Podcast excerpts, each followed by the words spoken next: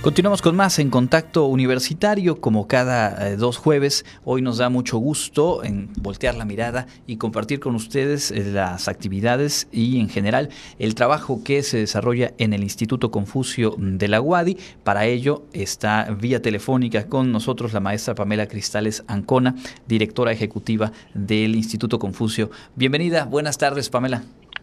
Muy buenas tardes.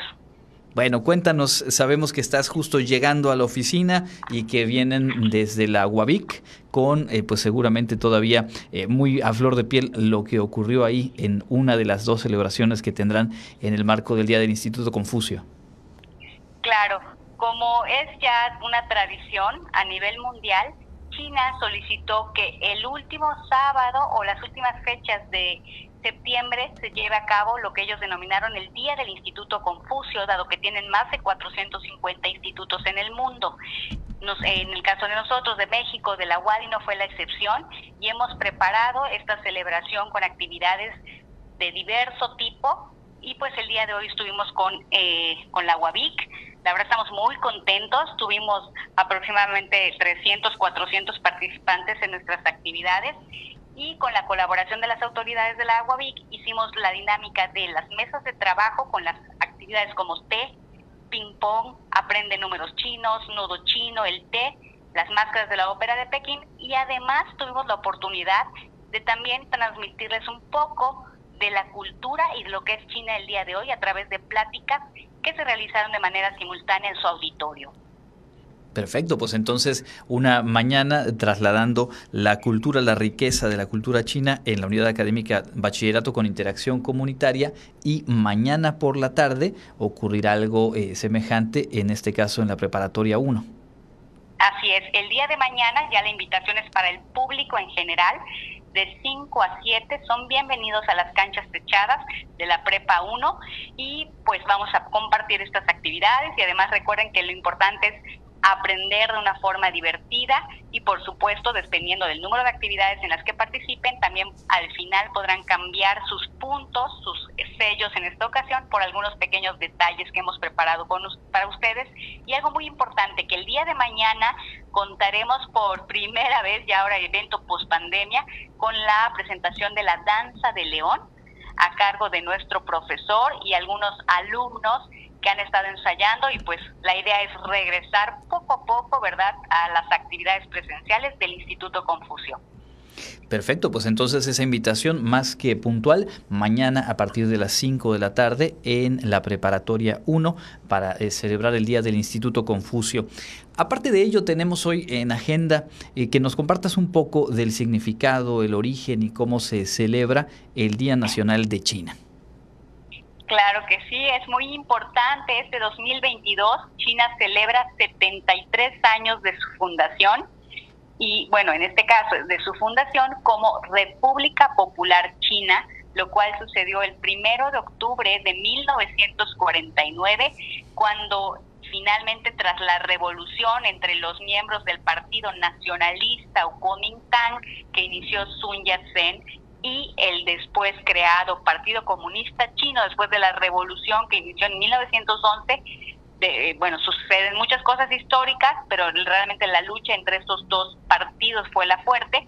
Termina ganando, en este caso, el Partido Comunista Chino y a partir de esto, con la entrada de Mao Zedong a la ciudad de Beijing, en la plaza Tiananmen se juntan aproximadamente 300 mil 300 mil personas para darle la bienvenida y de esta forma se considera a partir de este momento, primero de octubre de 1949, la fundación de la República Popular China. Y es con ese motivo entonces que eh, pues viene esta festividad. Y obviamente eh, hablar de 1949 a la fecha y sobre todo los últimos años, eh, pues es hablar de una profunda transformación o muchas transformaciones en el mundo y particularmente en China. ¿Qué destacarías tú de ese rol actual de, de este gigante económico, de las transformaciones políticas, culturales, sociales que se han venido dando a través de este tiempo? Claro, pues yo creo que dentro de todo es el saber eh, regresar a lo esencial y también poder reconocer que lo que se hizo al principio no funcionó ¿no? Y que tenemos hasta la llegada de Deng Xiaoping con la instalación, instalación de la reforma de apertura que el, en inglés le llaman el Opening Up Reform, porque se abre China al mundo, darse cuenta que mantenerse cerrados y solamente ellos no iban a ser capaces de crecer, de desarrollarse, y a partir de esto cambiar completamente el discurso y ahora vamos a abrirnos al mundo y empieza el desarrollo económico y pues al día de hoy no se convierten en la China que nosotros conocemos. Yo realmente consideraría que ese ha sido el gran acierto y ha permitido que China esté el día de hoy en, como segundo, en este caso, eh, en poder económico a nivel mundial, no solamente después de los Estados Unidos y que a través del tiempo y sobre todo con labores como la que realizan los institutos Confucio, eh, pues se ha vuelto más cercano. Podemos encontrar estos puentes de comunicación entre culturas milenarias como las originarias en nuestro país y la cultura china y creo que eso facilita y sienta las bases para un, desarrollo mucho más armónico en donde esta otra potencia eh, pues eh, tenga también un diálogo cotidiano, constructivo con, con los países de, América Latina, con México en particular. ¿Qué apuntarías de este momento actual respecto a esta vinculación entre ambas naciones, tanto desde lo político, que a veces es lo primero a lo que atendemos, pero también en, en las, eh, digamos, intercambios y espacios de corte académico, científico, social? Claro, pues mira, algo que como mencionaba, si a lo mejor el crecimiento de China en algún momento llegó a incomodar a nivel mundial, lo supieron mejorar a través de la realización o la creación de los institutos Confucio, como has mencionado, y que a veces se le llama este el poder suave, ¿no? Que es el convencer, el enamorar a la gente de tu país a través de tu maravillosa cultura. Y creo que la cultura china lo hace pues perfectamente factible. Eh, dentro de lo que se menciona, yo creo que estos en este 2022 hay muchas cosas que se van eh, uniendo. En el caso de nosotros, Universidad de Forma Académica, cumplimos 100 años de nuestra fundación. En términos de la relación México-China se cumplen 50 años de las relaciones diplomáticas y en el caso del Instituto Confucio ya muy particular se cumplen también 15 años. Y después de 15 años nuestra colaboración ya ha crecido, ya no solamente es el enseñar la lengua y la cultura china, sino también ir un poco más allá, en este caso en el área académica. Y realmente un evento sorpresa que tenemos para la gente es también conocer cuál ha sido la historia de Yucatán y también de la cultura, el acercamiento y la relación que existe con China a partir de la primera migración, ¿no? Del primer grupo de migrantes chinos que se tiene registrado aquí en nuestro estado y pues realmente esto es hacia donde vamos, ¿no? Ya la cooperación ya llegó a un punto mucho más específico, a un punto en términos académicos también mucho más profundo y en este caso vamos a trabajar lo que es la migración china en, en Yucatán desde hace 300 años estamos preparando una bonita exhibición fotográfica para celebrar nuestros 15 años, porque son 15 años del Instituto Confucio, pero más de 300 años de historia entre China y Yucatán. Bueno, pues la verdad es que como bien dices, son, son muchos motivos, muchos acentos particulares en este año 2022 y que a partir de la labor del Instituto Confucio, pues nosotros vamos conociendo y también comprendiendo eh, pues cómo hay raíces que nos conectan finalmente, como esta migración que como bien dices tiene eh, siglos de, de historia. ¿Hay algo más, alguna otra invitación, algo que quieras agregar desde el Instituto Confucio?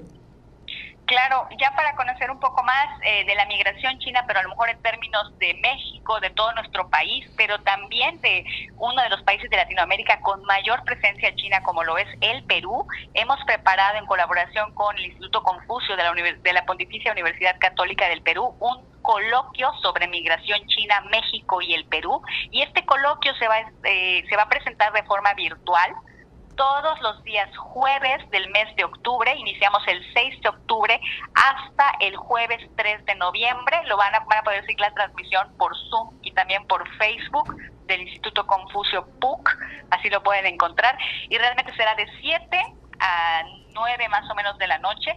Y son temas muy interesantes y poco estudiados y discutidos. El primero es precisamente la historia de la migración, como llegan los primeros migrantes chinos aquí a México a través de la NAO de China, que todos conocemos, y bueno, vamos después eh, tratando temas como lo que es eh, xenofobia, y el antichinismo que surge también en la historia de cada uno de nuestros países. Posteriormente, las sociedades, las asociaciones chinas que están presentes en nuestro país, la construcción del barrio chino, por qué, para qué. Y finalmente, el día 3 de noviembre cerramos con un capítulo ya más contemporáneo, donde se van a precisamente destacar estos temas de relaciones que actualmente tiene China con México, con Perú, ya mucho en términos de educación, de colaboración académica y profesional.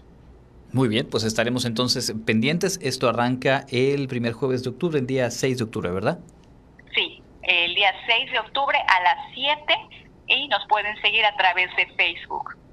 Perfecto, pues ahí está esa invitación para principios de octubre y reiteramos la invitación para mañana en el Día del Instituto Confucio. ¿A partir de qué hora y dónde hay que asistir?